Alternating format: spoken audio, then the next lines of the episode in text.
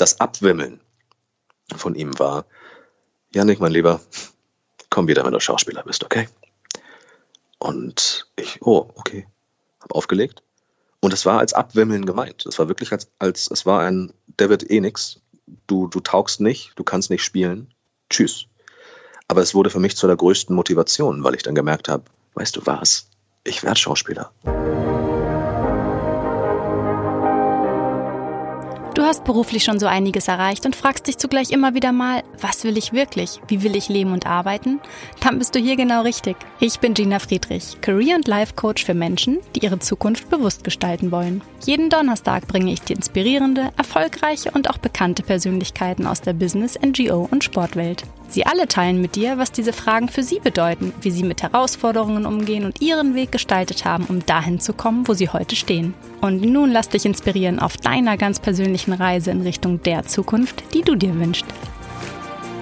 Hi, schön, dass du heute wieder dabei bist, um vom bunten Weg meines heutigen Gastes zu hören. Ich hatte für diesen Podcast die Chance, mit Yannick Reis zu sprechen, der viele spannende und mutmachende Einblicke mit mir teilte. Da mir das Kürzen hierbei recht schwer fiel und es an einem Stück recht viel gewesen wäre, habe ich dieses Gespräch einfach in zwei Parts für dich aufgeteilt. Und dies ist Teil 1. Janik wohnt in Hamburg, meiner Heimat, und lebt schon lange seine Leidenschaften, Sprachen und Sprechen. Er ist Schauspieler unter anderem für das ZDF, Sprecher zum Beispiel für Hörbücher, Synchronsprecher unter anderem für Netflix-Produktionen sowie Nachrichtensprecher bei NDR Info. Studiert hat er Medien- und Kommunikationswissenschaften und Japanologie. Und mehr dazu erfährst du jetzt. Denn sein Weg ging nicht immer geradeaus und leicht war er auch nicht immer. Er erzählt uns, wie er erkannte, dass es genau das ist, was er beruflich machen möchte und wie ihm seine Willenskraft und der Perfektionismus hierbei nützlich waren. Auch wie er trotz Reaktionen aller, der wird eh nix und du taugst nichts und kannst nicht schauspielen, an seinem Ziel festhielt.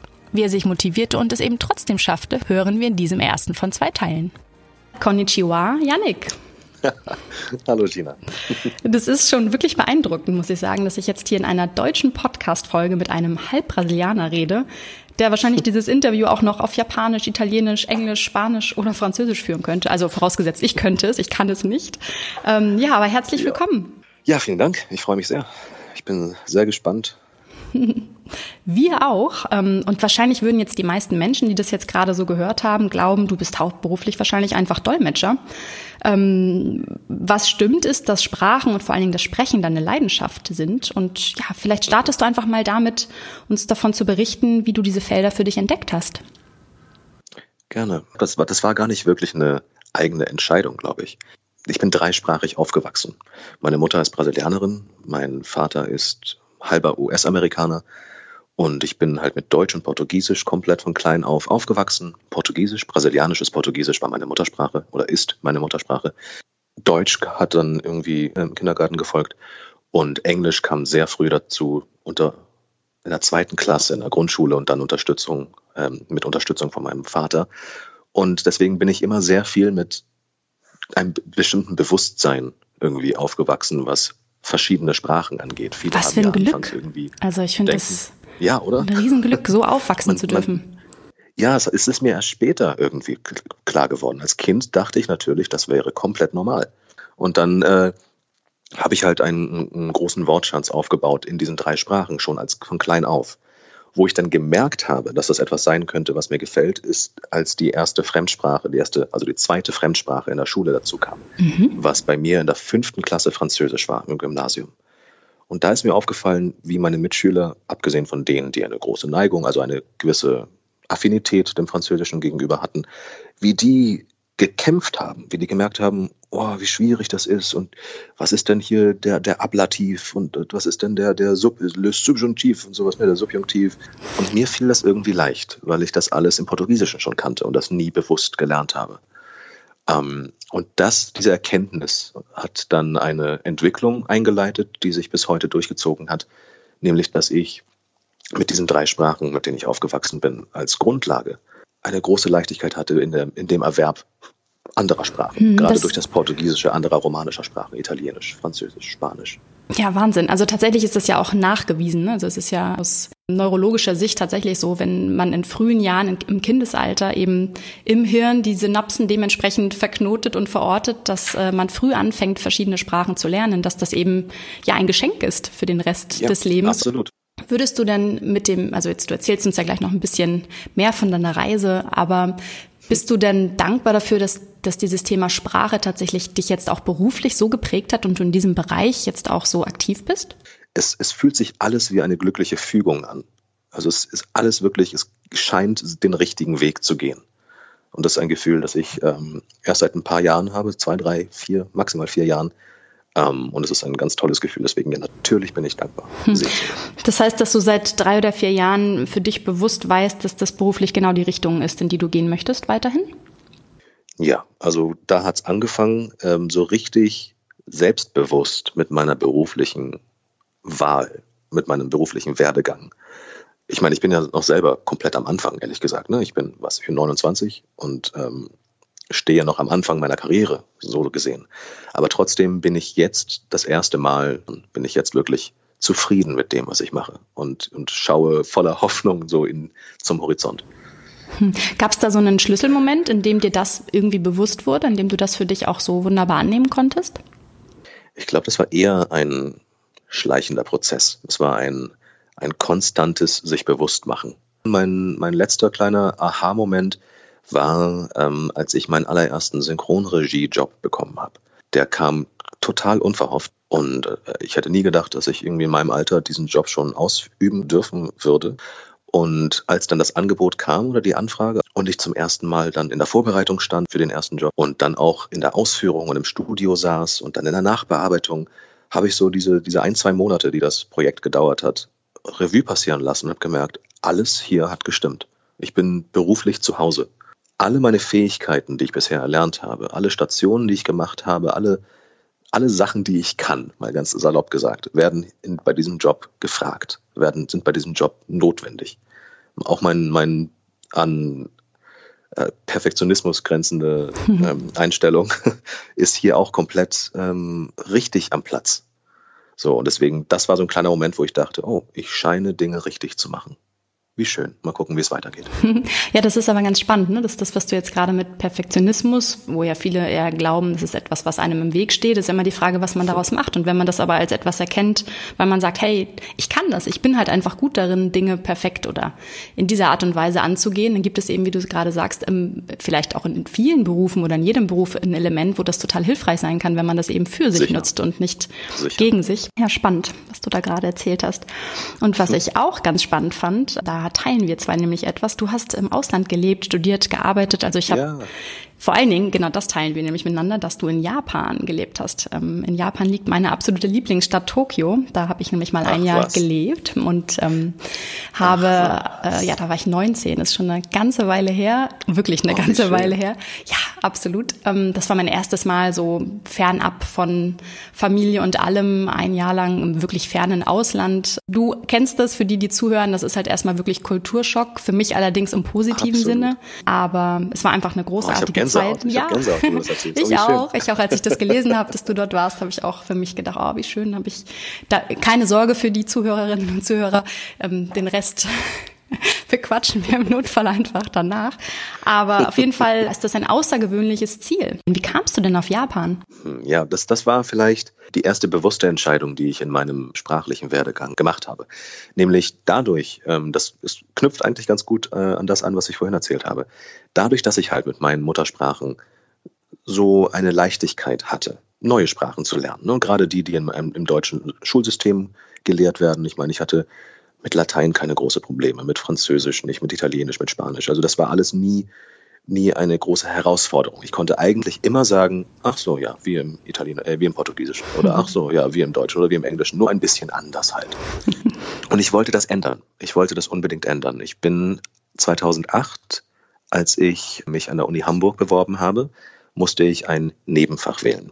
Also ich habe mein Hauptfach Medien- und Kommunikationswissenschaften gewählt und wollte nichts anderes machen. Nichts anderes als das hat mich interessiert.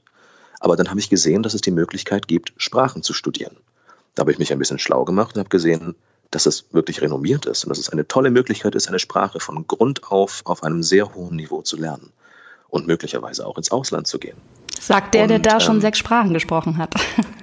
Naja, aber, aber ich, Moment, mein Punkt war, ich wollte das dann nutzen, um eine Sprache zu lernen, von der ich absolut nichts weiß, hm. von der ich mit, bei der ich keine Möglichkeit hätte, irgendwelche Bezüge aufzubauen, irgendwelche Ableitungen herzustellen.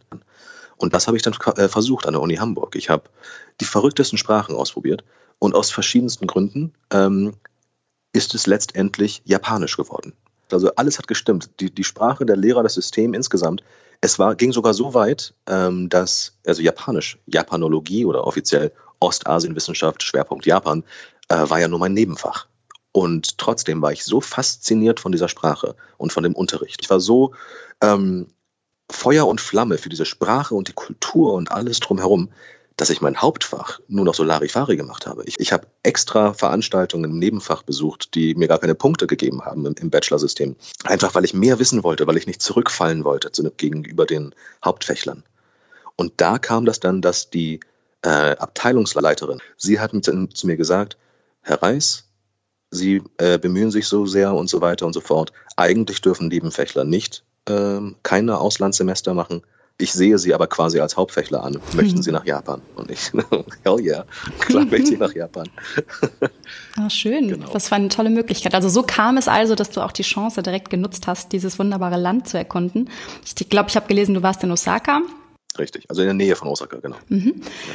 Wie gesagt, ich habe das selber mehrfach durchgemacht und weiß vor allen Dingen auch noch beim ersten Mal, wie das war. Was war für dich die größte Herausforderung, jetzt plötzlich im Ausland zu leben und ja dann auch später dort zu arbeiten? Zweierlei. Einerseits, wobei ich fange mal mit dem Außergewöhnlichen an. Das Timing von meiner Auslandsreise war ein bisschen unglücklich. Nämlich war vier Tage vor meinem geplanten Abflug nach Japan, war die Fukushima-Katastrophe. Oh. Und dementsprechend wurde alles pausiert und alles war, äh, wurde zurückgezogen. Es gab vom Auswärtigen Amt äh, Einreisesperren nach Japan. Und es war natürlich, es war ein Nerven, es war eine Katastrophe. Es war 24 Stunden am Tag waren die Nachrichten an bei uns zu Hause. Meine Koffer schon gepackt in der Ecke stehend und wir dachten da, was hm. zur Hölle passiert in diesem Land gerade?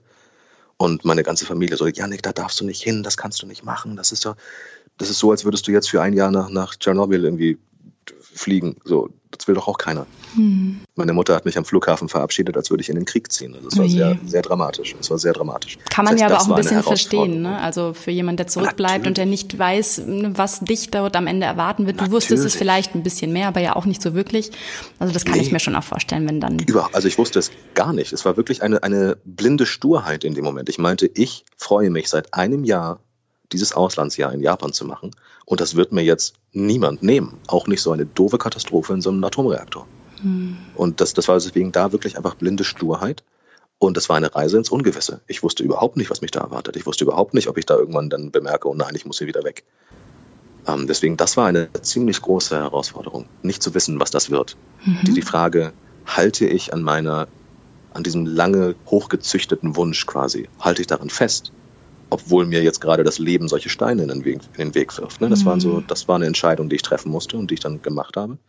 Ähm, die andere Herausforderung, ähm, auf die du vielleicht eher abgezielt hattest. Nein, das war alles schon super so. Wir wollen ja genau okay. das mal hören, wie das so. Ich meine, das sind ja so unerwartete Dinge und Schicksalsschläge Total. oder Momente, die passieren. Und das geht ja vielen Total. Menschen so. Weil so ist das Leben. Es kommt manchmal einfach anders, als man es plant. Und dann muss man für sich entscheiden, wie man damit umgeht. Aber wichtig ist ja, dass man ja, dann trotzdem für sich reflektiert ist und sich nicht jetzt einfach nur treiben lässt in die eine oder andere Richtung, weil gerade alle das eine oder das andere sagen. Und deswegen finde ich es ganz spannend, dass du mal geteilt hast, wie du für dich mit der Hilfe deiner, deiner Sturheit, aber eben auch mit dem Evaluieren der Informationen, die du sammeln konntest, dann am Ende dich auch mit gutem Gefühl entschieden hast. Das finde ich doch spannend. Ja, stimmt. Hast du schön ausgedrückt. so, dann bist du in Japan angekommen. Genau, dann bin ich in Japan angekommen und da war meine Herausforderung, durch diese Verzögerung, die die Uni Hamburg und das Deutsche Auswärtige Amt uns ähm, auferlegt haben, bin ich natürlich verspätet angekommen. Ich bin einen Tag vor dem ersten, äh, ersten Unitag angekommen. Und äh, die ganzen anderen, meine Kommilitonen aus allen möglichen Ländern, hatten fast, hatten ein bis zwei Wochen Akklimatisierungszeit, haben sich kennengelernt und waren ähm, waren schon ein bisschen gewöhnter an das Leben in Japan mhm. und miteinander. Ich hingegen kam da an mit diesem mit Uneasiness, naja, mit so einem mulmigen Gefühl im Magen, dass, dass ich nicht wusste, auf was ich mich da jetzt einlasse. Kam da an, habe kaum geschlafen in einem, auf einem neuen Kontinent, auf der anderen Seite der Welt, komplett alleine irgendwie. Mhm. Und am nächsten Morgen, nach drei, vier Stunden Schlaf, los geht's, Uni. Und ich war umgeben von Menschen, die ich nicht kannte und die sich untereinander kannten. Das heißt, man hat sich automatisch ein bisschen ausgegrenzt gefühlt. Und direkt auf dem Weg vom Flughafen zum Wohnheim habe ich schon gemerkt, das Japanisch, das ich konnte und auf das ich zu dem Zeitpunkt echt stolz war, entspricht dem eines Grundschülers in Japan. Also ich war Analphabet, ich war, also ich habe mich noch nie so, so sehr Ausländer gefühlt. Man wird von allen Ecken angestarrt. Ich war fremd bis in die kleinste Pore. Also das war sehr unangenehm tatsächlich die ersten Tage und ich habe mich nicht so wohl gefühlt. Und auch da ging es darum, wie motiviert man sich da weiterzumachen? Wie geht man damit um? Ich erinnere mich daran nämlich auch, und das wäre nämlich auch eine meiner Fragen gewesen die Japaner und Japanerinnen generell, es gibt natürlich auch immer Ausnahmen, aber das ist schon eher so eine geschlossene Community, ja, auch die, die in Deutschland leben. Ne? Ja. Also ich wohne jetzt in Düsseldorf, es gibt hier natürlich auch, ja, es gibt ja das richtige Viertel hier, das japanische Viertel, aber wirklich mit Klar. denen in, in den Austausch zu kommen. Ähm, mittlerweile freue ich mich darüber, dass ich eine japanische Freundin habe hier, aber dass das auch nicht leicht ist und vor allen Dingen auch in Japan nicht leicht war, ähm, weil die einfach sehr für sich sind. Ich weiß gar nicht, ob das nur der Sprache geschuldet ist. Ich weiß nicht, wie sich das für dich dann doch irgendwann Nein. so aufgelockert hat. Erzähl doch mal. Nee, es ist nicht nur der Sprache geschuldet. Das ist ganz stark der Kultur geschuldet. Über Generationen gab es nichts anderes als Japan. Deswegen dieser Gedanke, soziokulturell, dieser Gedanke, Ausländer bei sich zu haben, jemanden auf der Straße zu sehen, der nicht Japaner ist, ist ein bisschen noch, ist noch neu. Die hatten, die japanische Kultur hatte nicht so viel Zeit, wie wir es haben oder und hatten, sich daran zu gewöhnen. Für uns ist es komplett normal, in der Bahn irgendwie zig Sprachen zu hören. Ich finde das fantastisch. In Japan ist das noch nicht so. In Japan ging es sogar so weit, das war ein ganz interessanter äh, Effekt, der mir auch später aufgefallen ist. Es, ich ging wochenlang, mindestens wahrscheinlich eher monatelang, durch die Straßen, ohne einen Nicht-Japaner zu sehen. Ich habe nur Japaner gesehen und ich habe mich so sehr daran gewöhnt, dass ich teilweise gemerkt habe, äh, vergessen habe, dass ich kein Japaner bin. Das klingt total bescheuert, aber es ist so, natürlich, wenn man sich im Spiegel anguckt und ich weiß, ich bin kein Japaner, aber wenn man Tag ein, Tag aus nur Japaner sieht, dann, dann vergisst man, also ich habe vergessen, dass ich fremd war. Ich habe vergessen, dass ich, dass ich was Besonderes in ganz vielen Anführungszeichen bin. Die Leute haben mich ja angeguckt wie sonst was. Ich war ein Kopf größer. Ich bin, ich bin kein großer Mann. Ich bin 1,82. Mhm. Aber trotzdem war ich immer einen halben Kopf größer als jeder um mich herum. So ging es mir auch. Ich muss jetzt gerade dran denken, wie ich an der Shibuya Crossing lang gegangen bin. Da ja, ja auch dann sind ja auch jüngere Menschen unterwegs, aber wie die mich angeschaut haben und wie einige mich wirklich angesprochen haben und fragten, ob sie meine Haare anfassen dürften. Ich hatte halt blonde Haare ähm, und das war ah, das auch ganz skurril. dazu, ja klar. Das, das ist das ist auf jeden Fall so. Ich meine, ich war auch da. Ich wurde regelmäßig für irgendeinen amerikanischen Schauspieler gehalten.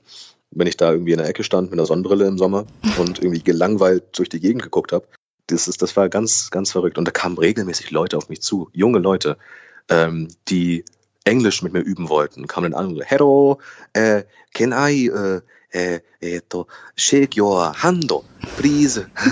so, und dann war ich so, äh, klar, hab denen die Hand gegeben und die waren so, boah, kurz gesammelt, einmal den Schweiß von der Hand weggemacht und dann mir die Hand gegeben, ganz steif und unbeholfen und hab, dann habe ich deren Hand geschüttelt und die waren so, boah, und ihre Freunde so, boah, das war, das war sehr äh, amüsant. ich habe jetzt durchweg gegrinst. Und trotzdem hattest du irgendwann für dich, nach all dem, was ja sehr lange dort, ähm, das Gefühl, dass du gar nicht so der Ausländer bist. Richtig. Ich habe aber auch ähm, diesen Anspruch gehabt. Ich mochte es nicht, dass Leute an meinem Japanisch gehört haben, dass ich kein Japaner bin. Natürlich sieht man an meinem Gesicht, dass ich kein Japaner bin. Aber ich hatte den Anspruch, akzentfrei zu sprechen. Ich hatte den Anspruch, ähm, ich weiß nicht, irgendwelche obskuren Popkulturreferenzen zu verstehen und dementsprechend auch zu gebrauchen. Ich hatte den Anspruch, japanische Freunde zu haben, japanische Gepflogenheiten anzunehmen und sowas. Ich war, das, ich war wie ein Schwamm. Es war, es war so viel Potenzial um mich herum, dass ich dachte, das, das muss ich doch tun. Wie, wie arrogant wäre es, nach Japan zu gehen und einfach Yannick der Deutsche zu sein. Und wie ist dir das gelungen? Also was hat dich angetrieben, diese Ziele, diese wirklich hohen Ziele, die du dir gesteckt hast, dann auch wirklich ja zu erreichen? Naja, motiviert, ich weiß nicht, vielleicht kommen wir da wieder zurück zu dem Perfektionismus. Ne? Also ich war es halt gewöhnt, durch meine anderen Sprachen irgendwie, vielleicht habe ich einfach zu häufig gehört, oh wow, du, du hast keinen Akzent oder oh wow, du, du sprichst echt gut die, die Sprache. Und ich wollte mir nicht anhören, irgendwie, oh ja, haha, lustiger Akzent oder äh, ah ja, du bist Ausländer, ne? Haha. So, das, solche, solche, das, das wollte ich nicht. Habe ich vielleicht mit meinem Stolz nicht vereinbaren können. Vielleicht sind das ganz niedere Motivationen. Vielleicht war das einfach wirklich Eitelkeit. Vielleicht wollte ich einfach bestaunt werden dafür, wie toll ich Japanisch konnte. Ich weiß es nicht, es kann wirklich sein. Hm. Ähm, ich denke, ich denke gerade laut. Also das, das, äh, das war vielleicht meine Motivation. Und wie es mir gelungen ist, weiß ich auch nicht. Einfach nur Biss und die richtigen Freunde. Und, und wenn es dann mal Phasen gab, in denen das vielleicht nicht ganz so easy war oder vielleicht auch sehr, sehr herausfordernd, ja, wie hast du solche Situationen dann für dich gewuppt? Ja, das ist so eine, eine bedeutungsschwangere Frage. Ich, ich, ich glaube, das war gar kein bewusster Prozess, muss ich ganz ernüchternd sagen. Wenn es mal nicht leicht war, habe ich gesagt, ja, Mist, es ist gerade nicht leicht, Kopf runter und weiter geht's. Okay, du hast es dir also bewusst gemacht, hast für dich eben ja einfach realisiert, es ist jetzt so und bist dann damit einfach ja, so umgegangen. Also das genau, also weil ich da nicht wirklich eine große andere Wahl oder eine andere Methode gesehen habe. Ich habe das auch gar nicht als so ein quantifizierbares Problem gesehen, wo ich jetzt irgendwelche Taktiken entwickeln muss, um das äh, zu bekämpfen. Es war einfach nur, ich habe gemerkt, oh, gerade jetzt hänge ich hinten dran mit, ähm, mit meinen Freunden, was das Japanische angeht. Oder oh, auf einmal bekomme ich keine so guten Noten in der Uni. Das kenne ich gar nicht. Warum ist das so? Mist. Oh, ich, ich anscheinend bin ich gerade zu faul. Anscheinend lasse ich mich gerade zu sehr gehen. Und dann so ganz, ganz normale, würde ich sagen, Selbstkontrollmechanismen. Und dann habe ich das halt angepasst und, und weiter ging's. Ausprobieren. Es war viel mit, ähm, wie, mir fehlt der, der Ausdruck, es gibt dafür einen Ausdruck. Sachen ausprobieren und dann gucken, funktioniert es, funktioniert es nicht, das, was nicht funktioniert. Dankeschön, ja. Aber ich kenne es jetzt auch ja. gerade nur auf Englisch. Genau, das ist, das ist auch so ein Ding. Ne? Wenn, man, wenn man ein paar Sprachen spricht, ich bin, ich bin konsequent verwirrt. Also ich bin wirklich verwirrt, was Sprache angeht. Ich sage Redewendungen, die niemand versteht, weil ich die irgendwie aus dem Türkischen übersetzt habe ins Deutsche und es ist einfach alles verrückt. Ich weiß nicht. Naja. Das ist übrigens auch ähm, immer eine meiner Schwächen. Das muss ich jetzt gerade mit einem kleinen Schmunzeln auch zugeben. Seitdem ich, ich habe auf Englisch studiert, ich habe auf Englisch yeah. gearbeitet, viele, viele Jahre und irgendwie sind meine deutschen Sprichwörter mir alle abhanden gekommen, so dass ich jetzt komische Konstruktionen mir selber baue und ähm, ich will jetzt nicht weiter darauf eingehen. Aber ja, das teilen wir auch. Das ist doch schön. Ja, sehr schön. Ja, das geht natürlich auch in, andere, in die andere Richtung, ne? wie, wie dieses wie häufig gesagt wird, irgendwie sehr große Dog in the pan crazy. Das ist die deutsche Redewendung, wenn man sie wörtlich ins, ins Deutsche übersetzt. Was heißt das? Ja, da wird ja der Hund in der Pfanne verrückt. Solche Sachen. Also es ist ja, das passiert mir regelmäßig in einem weniger äh, Slapstick-Humor. Ich, aber für mich ist es sogar so, dass ich die zusammenpacke. Es ist es nicht übel sprach der Dübel, und verschwand in der Wand. Ja. Und ich habe dann irgendwann mal nicht schlecht sprach der Specht und verschwand in der Wand gesagt, zum Beispiel. Das oh, ist so wow. der Klassiker, okay. der mir heute noch nachhängt, wo mein sehr, lieber, sehr lieber Mann heute noch drüber schmunzelt. Ähm, nein, aber äh, den versteht ja nämlich keiner, das ist das Problem. nein, jetzt genug von meinen komischen Eigenheiten. ähm, zurück zu dir. Jetzt ist es ja so, also generell klingst du ja super flexibel und anpassungsfähig bei all diesen Wegen, äh, die du so eingeschlagen hast für dich. Und jetzt haben wir ja eben so ein bisschen Thema Sprache, Sprechen. Jetzt ist ja. es ja aber auch so, dass du ähm, über das Theater hin in die Schauspielerei oder zur Schauspielerei gekommen bist. Ähm, stehst ja. ja mittlerweile auch vor der Kamera. War das irgendwann Teil deines Planes oder wie kam es dazu? Nee, gar nicht. Das war gar nicht Teil meines Plans. Ich war, ähm, das ist immer so seltsam, das zu sagen, aber ich, ich finde, von klein auf hatte ich immer sehr viele Interessen und ich habe sehr viel ausprobiert. Auch, also jetzt nicht nur beruflich, sondern hobbymäßig. Ich habe alles schon mal intensiv gemacht. Instrumente, alle möglichen Instrumente, malen, basteln, werkeln, tanzen, Sportarten, äh, die verrückten Nähen, Sticken, Häkeln, Stricken, alle möglichen Sachen. Also das habe ich ausprobiert, weil ich einfach Interesse an diesen Dingen hatte und ich, es hat aber Spaß gemacht. Und deswegen bezeichne ich mich selbst immer so ein bisschen als der klassische Jack of all Trades, Master of None. Ähm, ich weiß nicht so richtig, wie man das auf Deutsch übersetzt, aber einfach nur ne, ich, viele Fähigkeiten, aber nichts richtig. Also ich hätte, ich habe mich immer Generalistin irgendwann bezeichnet, weil das das einzige Wort war, was im Business-Kontext gepasst hat. Aber ob da, ja, da jetzt eine gute ist, deutsche ist, Über Übersetzung gibt. Ein lieber Kollege von mir hat mich da mal Universaldilettant genannt. Das ist doch schön. Also er kann alles, aber nichts davon richtig gut. Und ich bin jetzt gerade dabei, diese ganzen Fähigkeiten ein bisschen einzuschränken, meinen Fokus ein bisschen präziser zu setzen. Und du häkelst jetzt genau, also nicht mehr? Nein, ich häkel nicht mehr. Ist, äh, ich, ich habe dem lange nachgeweint, aber die Häkelnadel musste gehen. Ähm, nee, aber genau, ich habe also damals, ich hatte mir sehr viele Berufe vorstellen können. Ich habe so, als ich in der Oberstufe war im Gymnasium, und ich, es so wirklich darum ging, es gab in der zehnten Klasse die Berufsorientierung und äh, einige Freunde von mir haben halt ähm, sind dann von der Schule gegangen und haben Ausbildungen begonnen und ich wurde von meinen Eltern und meiner Familie gefragt, und was möchtest du denn beruflich machen und sowas. Da wurde es auf einmal Thema. Und als ich mich damit dann viel auseinandergesetzt habe, ich habe mich als, keine Ahnung, als Polizist gesehen, als Astronaut, als Anwalt, als Reporter, äh, als, als Schauspieler glaube ich nie wirklich als, als Sport, Kampfsportler, Berufskampfsportler. Als, als, ich habe mich an wirklich verschiedenen Berufen gesehen in der Zukunft. Und das mit der Schauspielerei kam ganz unverhofft. Der wichtige Moment, wo das auf einmal in mein Leben kam, war äh, gegen Ende der Schule. Da was war das 125-jährige Jubiläum meines Gymnasiums. Und ähm, unsere, unsere DSP, Darstellendes Spielkurs, hat eine Musical AG aufgebaut. Ich habe im Traum nicht dran gedacht, da hinzugehen, aber ich hatte mich bis dahin schon so ein bisschen zum Klassenclown entwickelt und habe immer gerne vorgelesen, habe immer gerne äh, Leute nachgemacht. Ich konnte unsere Lehrer gut nachmachen und solche Sachen. Und in dieser Musical AG war nun mal ein Mädchen, in das ich ein bisschen verliebt war. Und dann dachte ich halt so, ja, das wäre vielleicht eine Möglichkeit, ihr näher zu kommen. So, gehe da rein, bin im Musical-Dings und bekomme direkt am ersten Tag die Hauptrolle. Ich habe nicht vorgesprochen und gar nichts. Es war einfach nur so, ähm, wer will die Hauptrolle machen? Niemand hat sich gemeldet. Janik, du, du bist ja heute dazugekommen. Komm, du kriegst die Hauptrolle. Was? Nein. Doch. Äh, okay, sehr schön. So. Und dann war ich halt die Hauptrolle in einem Akt. Und das hat sich als, als befreiender Moment für mich entpuppt.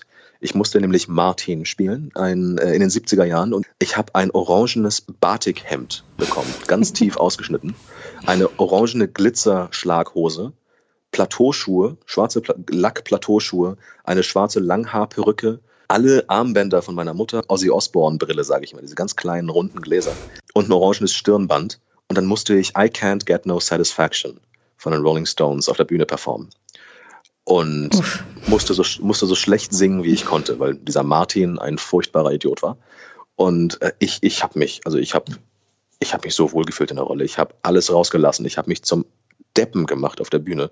Und es, es gab Beifall, die Leute haben sich totgelacht und sowas. Es war ein voller Erfolg für das Musical und auch für mich selbst, weil ich gemerkt habe, warte mal, diese ganzen Späße, die ich mache, diese ganzen Dinge, die ich tue, die, die kommen anscheinend gut an. Und dann der Höhepunkt davon war, dass nach der zweiten Vorstellung ähm, eine eine Dame aus dem Publikum auf mich zukam und meinte, hi, ich bin die und die von dem und dem Hörspielverlag. Du hast eine ganz interessante Stimme und hast du schon mal drüber nachgedacht, was mit deiner Stimme zu machen? Und ich war so, nee, ja, habe ich mir gedacht, komm doch mal dann und dann zu mir ins Studio. Gesagt, getan, ich war im Studio, ich habe eine kleine Rolle in einem Hörspiel bekommen. Ähm, wow. Und da habe ich dann gemerkt, das war so ein kleiner Erleuchtungsmoment. Da habe ich gedacht, wie bitte? Ich kann Dinge vorlesen und bekomme Geld dafür? So bist du dann in den Beruf des Sprechers gekommen? Genau. Und ja, aber wie kam es dann nochmal von dieser Schwelle des jetzt Sprechens hinter einem Mikrofon sitzend, ohne dass man dich sieht, wirklich dahin, dass du am Ende doch auf einer Bühne gestanden hast und das dein Beruf war und ja auch heute noch ist? ähm, ja, das war dann auch wieder so eine, so eine kleine Anekdote irgendwie. Ich bin als ich dann gemerkt habe, ja, dieses Sprechen am Mikrofon gefällt mir sehr gut und liegt mir irgendwie, habe ich mich ein bisschen schlau gemacht, okay, wie, wie kann man das weiterführen? Was gibt es da für Möglichkeiten? Ah, man kann Radiosprecher, äh, Moderator werden. Ah, man kann ähm, Hörspielsprecher werden, man kann für Videospiele, ich habe schon immer sehr gerne Videospiele gespielt und die ganzen amerikanischen Stimmen haben mir immer super gut gefallen. Ich dachte, boah, das möchte ich auch machen. Ähm, und habe mich da ein bisschen schlau gemacht und habe mich dann angefangen zu bewerben an den Studios von Hamburg, habe mir rausgesucht, was sind die Studios, die es in Hamburg gibt. Und natürlich, der kleine größenwahnsinnige junge Mann, der ich damals schon war, habe ich mir gleich das Beste in meinen damaligen Augen äh, Synchronstudio Hamburgs rausgesucht und ähm, habe da dann angerufen direkt und habe da mit dem Hauptdisponenten gesprochen tatsächlich und meinte, moin, ich möchte gern Sprecher werden, danke. Und er so, ja, nee, wer bist du? Was kannst du? Was machst du? Hast du studiert? Du kannst nicht einfach Sprecher werden. Das Abwimmeln von ihm war, Janik, mein Lieber, komm wieder, wenn du Schauspieler bist, okay? Und ich, oh, okay, hab aufgelegt. Und es war als Abwimmeln gemeint. Es war wirklich als, als es war ein, der wird eh nix. Du, du taugst nicht, du kannst nicht spielen. Tschüss. Aber es wurde für mich zu der größten Motivation, weil ich dann gemerkt habe, weißt du was, ich werde Schauspieler und dann komme ich wieder. Und dann, dann werden wir sehen, wer hier die Hose anhat. Hm. Das war so damals, ne, das äh, mein, mein Gedanke.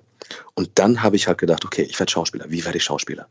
und habe das als Herausforderung gesehen. Ich habe das als persönliche Herausforderung von diesem Disponenten. Er ist alleinig daran schuld, dass es irgendwie funktioniert hat. Aber dann war Weil, das wirklich eher so ein Mittel zum Zweck. Also es ging dir gar nicht darum, dass Schauspielerei in dem Moment für dich das war, nein. was du machen wolltest, sondern nur, dass du genau. wusstest, du musst den Schritt gehen. Spannend.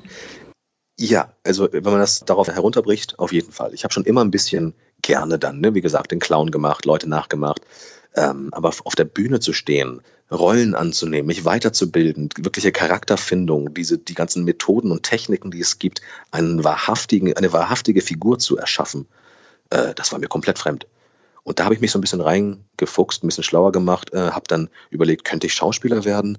Aha, und wollte dann studieren und es war ein Riesen hin und her, studiere ich Schauspiel oder nicht? Und es war ein Riesendrama und es war ein großes Thema. Einige Jahre meines Lebens werde ich Schauspieler, werde ich kein Schauspieler. Wie gehe ich das an? So, hier mache ich jetzt mal einen Cut. Weiter geht's dann direkt in der nächsten Episode. Gefällt dir dieser Podcast und kennst du vielleicht jemanden, für den dieses Thema interessant wäre? Über deine Weiterempfehlung freue ich mich sehr. Vielen Dank fürs Zuhören und herzliche Grüße.